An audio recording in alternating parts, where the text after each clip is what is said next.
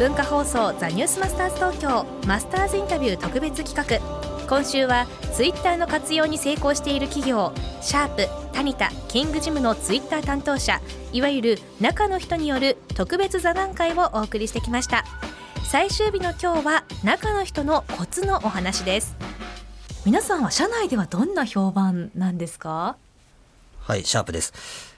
僕がやってるってことを知ってる人も少なかったりするんでそうなんですか？そうですね。別にいちいち言ってるわけでもないですから、はい、評判はよくわかんないですね。はいタニタです。えー、っとうちはですねえっと最近なんかみんなツイッターを見てくれ始めてる感があってですね。てか見てるんで、はい、なんかああいうこと言ってたでしょとかっていうのをすれ違いざまに言われるっていうのがねちょっと恥ずいですね恥ずかしいですね。いかがですか？キングジムです。最近キングジムのツイッターをきっかけに入社の採用式受けたっていう人が入ってきてそれはすごい嬉しかったですね。そうですね、すごいことですね。社内っていうか、うん、いい話です、ね、思わぬところで。へえ、そうなんですね。あのお聞きのねリスナーさんの中には企業アカウントを担当している方、それから苦労している方もたくさんいるかもしれません。最終日の今日は中の人としてのコツを伺いたいと思います。あのやっぱり最近特にいきなりあの新しくアカウント作ってなんとかフォロワー数を増やしたいんですって方いらっしゃるんですけど、まあ、我々も7年ぐらいやってて、まあ、何十万人っていうところまで行ってて、はい、1年目は本当別に何千人だったわけですよ。なのでやっぱり長くやっていくことっていうのがやっぱ大事かなっていうところと、まあ、愛情ですね。あの自分の会社への愛とかあとお客様への愛とかあとはまあ自分たちの商品とかサービスですね。そこがあっていろんなことが発信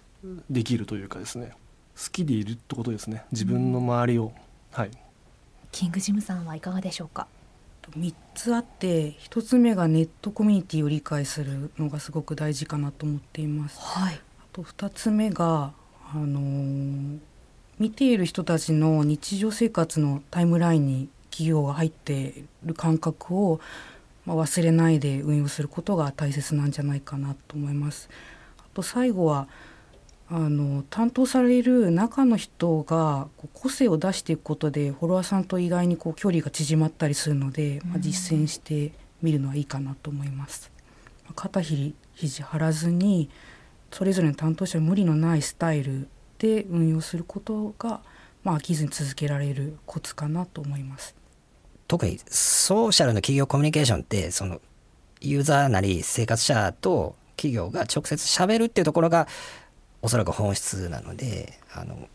まずそのフォロワーを増やさなきゃいけないっていうところを目的にしないことが多分一つの僕はあのコツだと思います。中の人の人格を出してこうツイートしてるっていうふうによく言われますけど僕自身はその僕自身の人格を出してるわけでは決してないんですよね。どっちかっていうとあの僕っていう人間の人格とあの世間から見られる企業イメージシャープっていう製造業の そのメーカーイメージとのちょうど真ん中ぐらいにあの一人の社員がいてでそいつならどういうふうに言うかなっていう感じでツイートしてますから、うん、あのその会社を半分辞めた立場で発言するみたいな形になるんで、うん、あのそその半分会社を辞めることってことをこう恐れないっていうのがソーシャル上のコミュニケーションをやる上での僕はコツだと思ってます。